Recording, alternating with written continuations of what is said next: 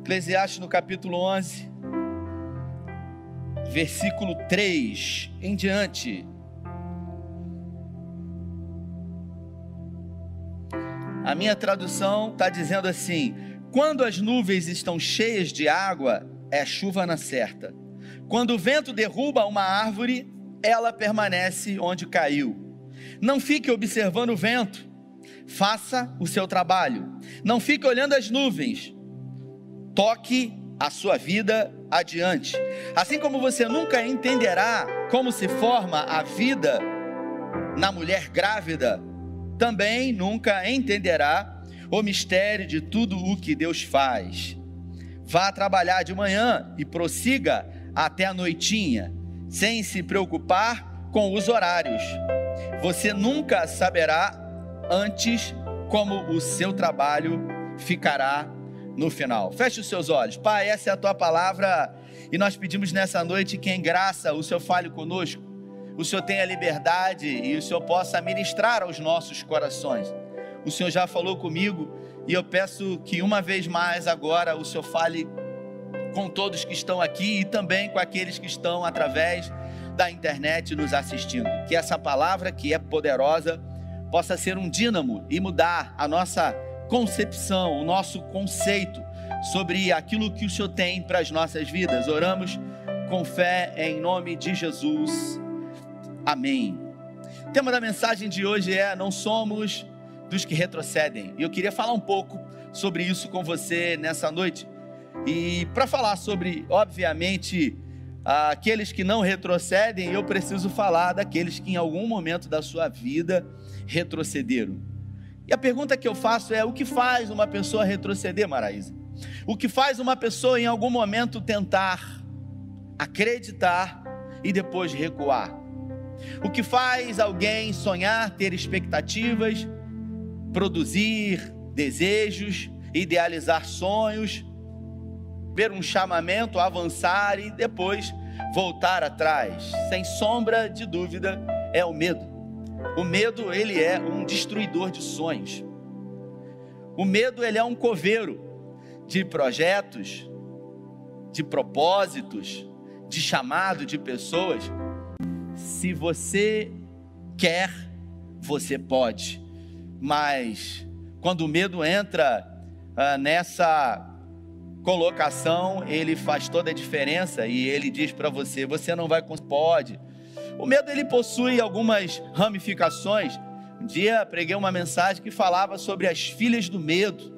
E uma das filhas do medo é a incredulidade, a desesperança, o sentimento de autocomiseração, o sentimento de piedade, de pena de si mesmo. Tem gente que se sente assim.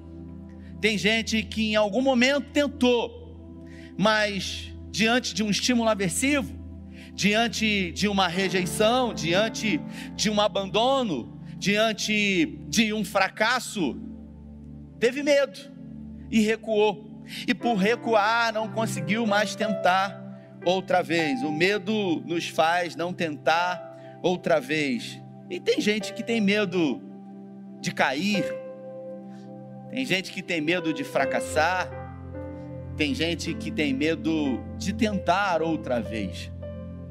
Eu não sei você, mas em alguns momentos eu já me senti assim.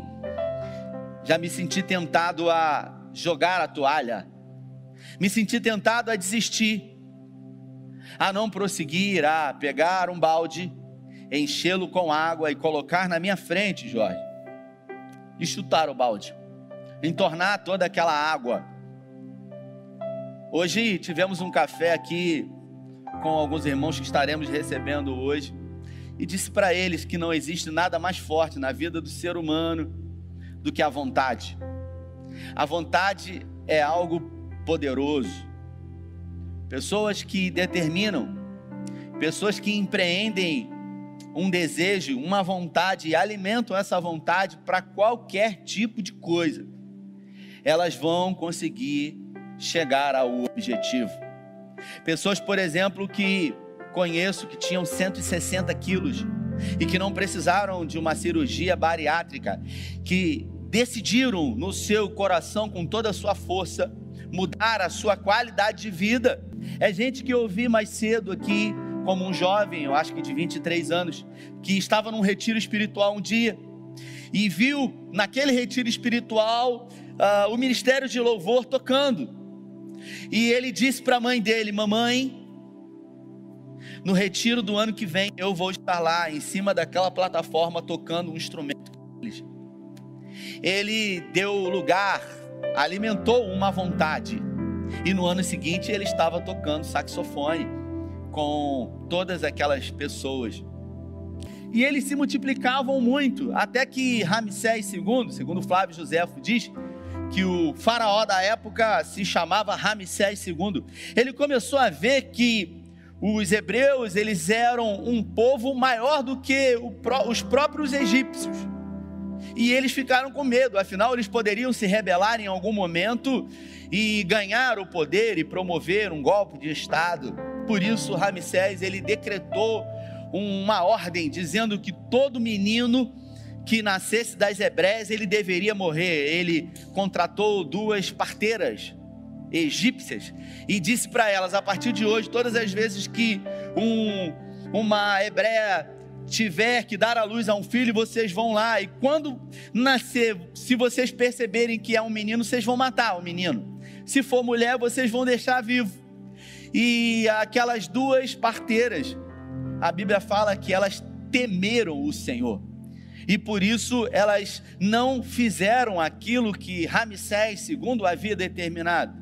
Eu queria chamar a sua atenção para isso, porque Faraó era considerado um deus. O que ele decretava era uma lei, não podia ser descumprido. E aquelas duas mulheres, sem temer as consequências, elas resolveram obedecer a Deus, por temor ao Senhor no coração delas. Mulheres ímpias, mas que permitiram que os seus corações se enchessem de temor pelo Senhor. Ramsés, vendo que o seu decreto não havia sido cumprido, resolveu chamar as duas parteiras e elas disseram: as mulheres hebreias elas são muito fortes, porque quando a gente chega lá para poder fazer o parto, o menino já nasceu, igual um quiabo, já está nos braços dela, e a gente vai fazer o quê? Vai tirar, vai tentar matar? A gente não vai conseguir. E se você observar, é aí que entra a história desse jovem chamado Moisés. Deus tinha um projeto, um plano para a vida dele. O seu pai, Arão, e a sua mãe, Joquebede, esse casal de servos de Deus, deram a luz a um menino, que na época não havia sido chamado ainda de Moisés mas que Deus tinha um propósito na vida dele. Eu queria que você repetisse comigo: o nosso Deus é um Deus de propósito. E é. Deus ele não faz nada por acaso. Deus não é como muita gente que vai testando e deixando as coisas acontecerem. Tudo que Deus faz, Deus já sabe o que ele vai fazer. Deus ele já planeja todas as coisas tendo a certeza de que tudo hebreus e começam a pegar a força as crianças, os meninos uh, dos braços das mães e dos pais e lançar naquele rio que até os dias de hoje é um rio que tem muito crocodilo lá. E aqueles homens, eles de uma forma inescrupulosa começam a fazer isso. Só que havia um menino ali de três meses de idade que é conhecido como Moisés, que foi escondido por Joquebede até o momento em que ela conseguiu esconder. Mas havia sido levantado um grande algoz chamado Nilo. O Nilo era realmente o fim de Moisés. O Nilo era um gigante que havia se colocado para Moisés, que nem sabia o que era isso ainda. Mas a sua mãe, diante de um, um grande desafio, Joquebede decidiu utilizar aquilo que era um instrumento de morte em vida. Afinal, Moisés precisava ser lançado no Nilo para que os crocodilos se alimentassem. Joquebede não tinha escolha. E ela resolveu utilizar o gigante para ser um instrumento de um grande testemunho de Deus.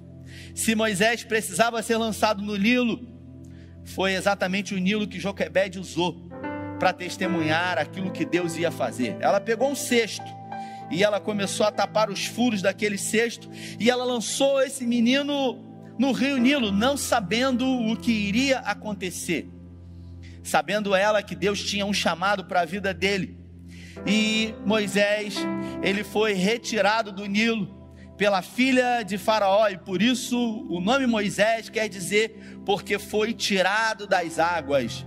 E aquele menino foi é, apresentado à filha de Faraó. A filha, a irmã de Moisés, chamada Miriam, estava ali próxima e, percebendo toda a situação, sugeriu que a filha de Ramsés desse aquele menino para uma ama de leite cuidar dele. Afinal, ele era um recém-nascido de três meses. Miriam disse: ah, Minha serva gostaria que eu buscasse entre as hebreias uma ama de leite para ele. E ela disse: Sim, pegue essa criança e permita que ele seja amamentado por uma mãe de leite até que ele desmame e possa morar comigo no palácio. Quem foi a mãe dele? Joquebede. Essa mulher de fé, de ousadia, que resolveu diante de um grande gigante produzir ali um milagre. E é isso que eu e você precisamos fazer: utilizar aquilo que vem contra nós a nosso favor. Assim como os velejadores, Caleb, utilizam o vento, que vem de uma forma impetuosa, querendo nos fazer retroceder, mas através de ferramentas, como uma vela, por exemplo, fazer com que, mesmo num vento contrário, seja possível que andemos para frente. E Moisés, ele cresceu no palácio, mas ele tinha um chamado e ele sabia disso. E ele aprendeu sobre a cultura da época. Alguns dizem que Moisés ele estudou na Universidade do Sol, que era uma grande universidade da época, e ele se tornou um homem inteligente, um homem influente, um guerreiro. Flávio Josefo diz na história dos Hebreus que uh, Moisés ele comandou as tropas do sul do Egito e ele foi um grande general, até que o chamado de Deus na vida dele começou a pulsar no seu coração. Porque, irmãos, nós podemos fazer muita coisa, mas quem tem um chamado de Deus nunca vai ser pleno. Você pode ter dinheiro, você pode ter fama, você pode ter sucesso, mas se você não fizer aquilo que você foi chamado para fazer, você não vai ser pleno. Em alguns casos, dificilmente você vai ser feliz. E eu não estou dizendo que todos são chamados para um chamado ministerial de uma plataforma como essa. Não. Tem pessoas que foram comissionadas por Deus para serem profissionais liberais, para ser um dentista, e o melhor dentista que puder ser para a glória de Deus, para ser um advogado, e o melhor advogado que puder ser para a glória de Deus, para ser uma médica como a doutora Melissa, é, e ser a melhor médica que puder ser, para a glória de Deus. A gente às vezes vai no dentista e a gente entra e a gente percebe que aquele dentista está na profissão errada. E a gente às vezes vai no dentista e a gente tem a sensação de que aquela pessoa nasceu para fazer aquilo. Quando você leva o seu filho ou a sua filha lá no consultório da doutora Melissa e ela atende com tanto carinho, com tanta atenção, com tanto cuidado, com tanta preocupação, quando você sai de lá, você sai com a certeza de que ela nasceu para fazer exatamente isso. E assim, em muitas profissões e áreas da vida, quem está entendendo o que eu estou falando e já passou por essa experiência, é exatamente assim, gente. Só que Moisés ele foi chamado não para ser um príncipe, não para estar diante do luxo, do poder e da fama. Ele foi comissionado por Deus para ser o libertador do povo de Deus. Só que em algum momento Moisés, diante do nome, do conforto, da fama, ele ficou aguardando a hora certa de agir. E esse texto que eu li do Eclesiastes diz que quem observa muito as nuvens nunca vai plantar nada. Quem fica olhando para o vento nunca vai decidir e tomar uma atitude em relação àquilo que se deseja, em relação àquilo que se quer para a vida. E foi assim com Moisés. Ele esperou, e ele esperou durante 40 anos. Foram 40 anos que ele esperou para iniciar o chamado de Deus na vida dele. E quando ele resolveu começar, por ter um temperamento colérico, ele começou de uma forma precipitada. Ele viu um egípcio subjugando maltratando um hebreu, ele estava quase matando o hebreu, e ele foi lá, permitiu que a sua carne sobressaísse, e ele matou aquele egípcio, e enterrou ele lá na areia, estavam no deserto. Só que Moisés achou que ninguém tinha visto aquilo, e ele foi embora. E no outro dia, dois hebreus estavam discutindo, e ele, por ser um hebreu e por se identificar e saber que aquele povo era o mesmo povo dele, ele apartou aquela briga e ele falou: Deixa disso, gente, vocês estão brigando, vocês são irmãos. E um daqueles hebreus se dirigiu a ele dizendo: Quem colocou você sobre nós aqui? Não é da tua conta se a gente está discutindo. Ou você vai fazer com a gente aquilo que você fez com o egípcio ontem, que matou. Você acha que eu não sei o que você fez? Observe que Moisés ele resolveu começar a cumprir o chamado dele.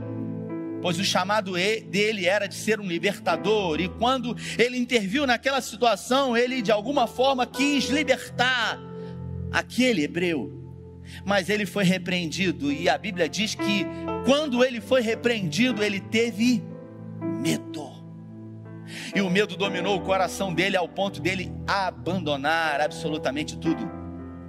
Ele abandonou o chamado, ele abandonou a promessa, ele abandonou os sonhos, ele abandonou a casa, ele abandonou a família, ele abandonou a vida que ele tinha, e ele fez o que muita gente faz quando sofre uma decepção: ele fugiu, ele fugiu para qualquer lugar que fosse distante daquilo que o arremetia para um desconforto Hoje cedo uma pessoa disse o seguinte: Olha, me converti, me batizei, pastor, mas uma coisa que eu tenho muita dificuldade, a pessoa disse, é de orar.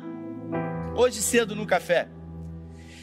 E essa pessoa disse o seguinte: Olha, é uma coisa que eu tenho muita dificuldade, eu peço a Deus para que ninguém me coloque para orar. E eu não perguntei nada. E ela disse, essa pessoa, porque quando eu tinha 18 anos, na igreja, me colocaram para orar. E eu falei, eu não vou orar. E eu estava com vergonha. E o pessoal da mocidade disse: Você tem que orar? Você tem que orar? E eu falei: Não vou orar, você tem que orar. E eu orei, e foi horrível. E todo mundo ficou rindo de mim. E daquele dia em diante, eu nunca mais orei. Porque eu tive medo. E já se passaram, irmãos, mais de 30 anos. E essa pessoa continua fugindo por medo. E eu entendo totalmente o que essa pessoa está passando, porque o desejo de querer romper é grande, mas o medo parece ser maior. Quantas vezes na sua vida você começou algo e você não terminou? Talvez uma faculdade, talvez um curso profissionalizante. Quantas vezes você pegou um livro para ler, você leu um, dois, três capítulos e você largou ele pela metade? Quantas vezes você entrou na academia e você falou que você ia perder peso, e você falou que você ia ter uma qualidade de vida melhor, você até pagou seis meses, porque eles fizeram um desconto, mas você nem seis vezes foi. Quantas vezes você prometeu para você mesmo que você ia mudar, que ia ser diferente, mas a verdade é que o medo, o medo mudou aquilo que você queria fazer e determinou o seu futuro. Quantas foram as vezes que, diante de um chamado de Deus, ao invés de fazer aquilo que você sabia que precisava ser feito, você de uma forma conveniente fugiu? Foi assim com Moisés que viveu e fez aquilo que precisava fazer de uma forma errada e no momento errado, e por isso fugiu para o deserto de Midian. E durante 40 anos, repita comigo: 40 anos. 40 anos ele fugiu. Pensa em alguém que não se encontrava feliz durante 40 anos, fugindo de um passado que o assombrava. Eu imagino Caleb Moisés no deserto de Midian, pastoreando as ovelhas do seu sogro Jetro, e por muitas noites olhando para o céu estrelado e pensando sobre o chamado de Deus na vida dele, e pensando que se tivesse atitudes diferentes, como a sua vida seria. O medo fez Moisés fugir. E tem muita gente hoje que foge. Tem muita gente hoje que tinha um chamado, que tinha um ministério e se decepcionou com uma liderança, com pastores narcisistas, com pseudos é, líderes que se julgam maiores ou melhores do que pessoas, e por isso recuaram e decidiram não mais cumprir o chamado. Tem gente que desistiu do casamento. O casamento é uma conveniência, uma relação de pessoas que estão ali até que os filhos cresçam. Tem gente que desistiu de ter o seu próprio negócio porque um dia tentou, assim como Moisés tentou, mas lamentavelmente por circunstâncias da vida, quando tentou, não deu certo. Alguém traiu você, roubou você, um sócio te passou a perna, te decepcionou, alguém sujou o teu nome, e você não tem mais coragem de tentar outra vez. Eu creio que o Espírito Santo colocou essa palavra no meu coração para falar com pessoas aqui. Pessoas que tentaram uma vez só, e desistiram de tentar outra vez. Pessoas que diante de sonhos, de projetos, fizeram e fizeram de todo o coração, mas por circunstâncias não deu certo e por isso você não conseguiu romper e tentar outra vez.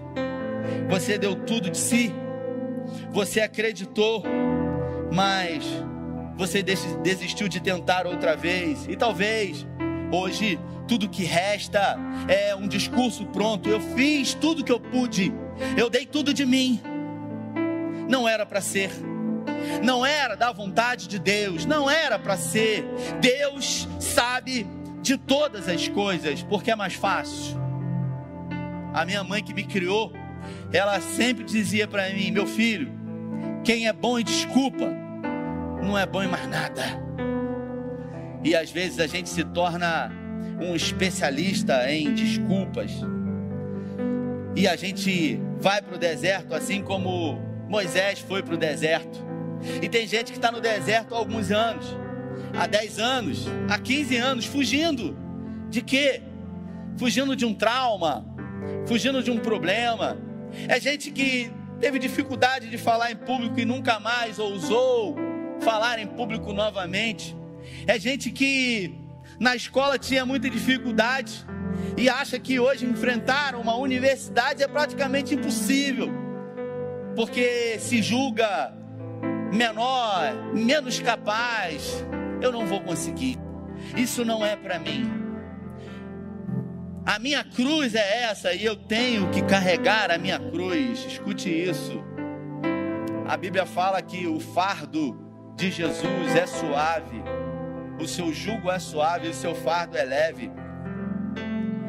Pergunto para você que está aqui: há quanto tempo você tem empreendido fuga?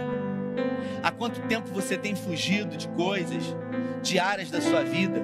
Há quanto tempo você desistiu de sonhos, de chamado? Você faz o que você faz, mas a verdade é que o que você gostaria realmente de fazer não é isso. O que você faz é o que se tornou uma conveniência para você. Você tinha um sonho, você tinha um desejo de romper, de ser diferente. Moisés, que foi chamado para ser um libertador, se contentou sendo um pastor de ovelhas, por mais honrosa que possa ser essa profissão, ele nunca foi feliz nesses 40 anos, porque ele não foi chamado para ser um pastor de ovelhas. Ele foi chamado para uma grande obra, para ser um grande libertador, o libertador do povo de Deus. E durante 40 anos ele fugiu. No capítulo 3, no versículo 10, Deus diz para ele: É hora de voltar, Moisés. É hora de tentar outra vez. É hora de recomeçar. É hora de você juntar as suas forças e não desistir, porque eu sou contigo. Às vezes a gente acha, porque somos cristãos, tudo o que vamos fazer vai dar certo, mas nem sempre as coisas vão dar certo como a gente gostaria. Tem gente que namorou uma vez, teve problema. Tem gente que namorou duas vezes, teve problema. Falei com o Marcinho um dia desse. Eu achava que ia casar Marcinho há três anos atrás. E um dia a gente conversou e eu falei para ele, meu irmão, eu não sei o que é, mas eu sei que Deus tem algo separado para você. Você lembra disso? E semana retrasada ele foi lá em casa e me entregou o convite de casamento. Vou ter a honra de fazer o casamento dele. Sabe por quê, irmãos? Porque ele não desistiu. Ele não desistiu de tentar. Porque nós não somos daqueles que retrocedem. Nós fomos chamados para avançar e romper. Ah, mas eu tentei uma vez, não deu certo. Levante a cabeça e tente a segunda vez. Ah, mas eu tentei duas vezes e eu não consegui. Levante a cabeça e tente novamente. A Bíblia fala que o justo, por sete vezes ele cairá, mas nenhuma das vezes ele ficará prostrado. E eu queria convidar você, você que veio aqui hoje, e ao ouvir essa palavra, já se identificou com alguma área da sua vida que se encontra parada, seja o seu ministério, seja a sua profissão, seja o seu casamento, seja algo que envolve a sua vida financeira, eu não sei. O que eu sei é que Deus colocou essa palavra no meu coração para dizer para você hoje que é hora de romper, é hora de avançar, não é tempo de retroceder, porque nós só temos uma vida e ela é breve, ela passa muito rápido. Então eu quero convidar você nessa noite a ficar em pé e a tomar uma decisão, uma decisão de tentar outra vez, uma decisão de não mais fugir, empreender fuga para desertos da sua vida, porque você só vai ser pleno no dia em que você realmente fizer aquilo que você foi chamado para fazer. Enquanto eles vão adorar ao Senhor, eu queria que você rasgasse o seu coração e que você colocasse diante de Deus a área da sua vida, o deserto da sua vida, as fugas existenciais que você tem empreendido e que hoje o Espírito Santo falou com você. Enquanto eles vão adorar, eu e você vamos rasgar o nosso coração. Quero orar com você. Você que foi alvo dessa mensagem. Você que o Espírito Santo está incomodando você aí. Você que sabe que tem um chamado, mas o que falta para você é força. Ou talvez o que sobra em você é medo. Medo de tentar de novo medo de fracassar ao tentar, medo de não conseguir, medo de ser julgado pelos olhares das pessoas, medo de sentir de novo aquilo que você sentiu quando você fracassou, quando você foi decepcionado por alguém. Mas como eu disse, nós não fomos chamados para ser daqueles que andam para trás, que retrocedem. Nós fomos chamados, segundo Romanos, como mais do que vencedores como aqueles que foram alcançados por um preço de morte de cruz. Eu sempre digo que nós, um dos maiores erros que nós cometemos é querer invalidar aquilo que foi feito por nós na cruz. Quando deixamos de viver aquilo que é para vivermos, porque a palavra do Senhor diz que foi liberado através da cruz um direito, uma condição. E essa condição não é de viver uma vida mediana, uma vida medíocre, é uma condição de viver uma vida abundante, é uma condição de pisar em serpentes e em escorpiões, é uma condição de não ter medo, de não ser dominado por ele, sabe? O medo, ele é inerente ao humano, mas ele não pode dominar você. Porque quando o medo te domina, um impostor ele surge e não é mais você, e sim o medo que determina qual será o seu futuro.